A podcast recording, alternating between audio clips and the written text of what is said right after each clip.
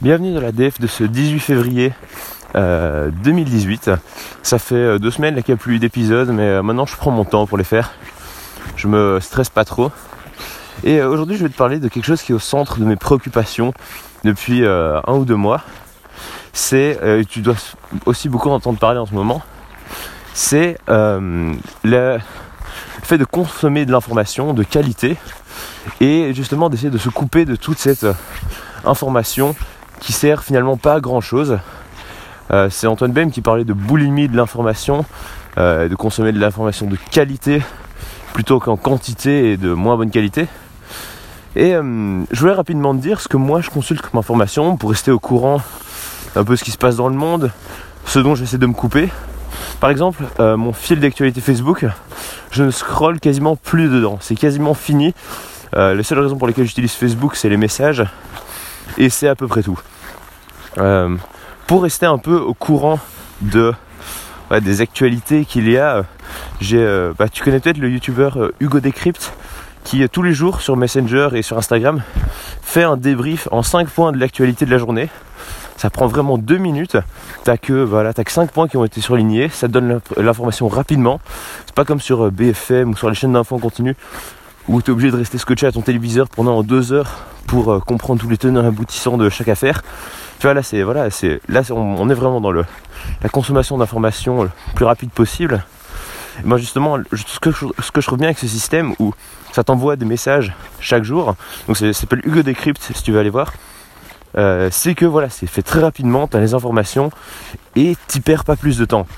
Euh, et j'ai l'impression que c'est plutôt assez objectif dans l'ensemble, l'information qu'il transmet. Alors attends, je change de main parce que il est en train de geler. Voilà. Parce que si tu le sais pas, là en ce moment, je suis dans le nord de la Suède, euh, à Kiruna, qui est en pleine Laponie suédoise. Euh, il fait très très froid, il fait moins 17 degrés. Mais euh, je, t'en reparlerai dans, un futur podcast.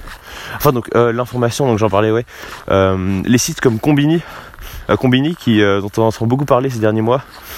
J'évite d'aller leurs articles tout d'abord parce que ils font beaucoup dans le clickbait et puis Combini, il faut pas oublier que c'est un média qui euh, vit grâce à la publicité. Hein. Certains articles sont, on va dire, sponsorisés. Ils ont des, euh, voilà, ils travaillent pour des marques.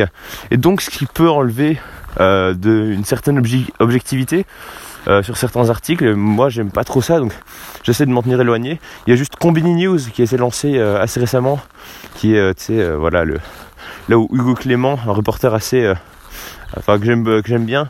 À, bouger là c'est une partie qui est, qui ne vit pas grâce à la publicité. Donc ça à la limite hein, pourquoi pas ce sont des reportages euh, vachement intéressants. Donc c'est Combini News. Je sais pas si tu suis dans tout ce que je te dis là mais euh, sinon dans les sites qui font des, des articles comme ça à part Slate euh, il y en a assez peu que je consulte parce que je trouve que Slate ont souvent des sujets assez pertinents malgré que évidemment rien, enfin, on sait jamais être complètement objectif. Euh, mais Slate, euh, dans les sujets qu'ils traitent dans leurs articles, sont assez intéressants. Euh, tu peux aller voir si tu veux. Et donc voilà, c'est tout ça toujours dans ma lutte contre perdre des heures et des heures à chercher de l'information et des choses comme ça ça me, préoccupe beaucoup en ce moment parce que je me rends compte que je perds beaucoup beaucoup de temps. Et alors à côté de ça, c'est vrai que je scrolle beaucoup sur Twitter, mais Twitter, je vois ça déjà plus pas comme quelque chose qui te tient au courant de ce qui se passe dans le monde, mais plus euh, bah, en fait de les gens que tu suis qui balancent des trucs et, et je t'en fous en fait, ça n'a pas beaucoup d'importance, c'est juste euh, voilà, c'est juste un peu de la discussion instantanée, mais il n'y a rien de très sérieux derrière tout ça. Euh, et donc ça, voilà, ça je le vois plus comme du divertissement que de la consommation d'informations pour euh, un peu être au courant de ce qui se passe et tout ça. Euh, enfin voilà, moi j'aimerais que tu me dises ce que t'en penses. et puis je te retrouve bientôt dans un nouveau podcast. Salut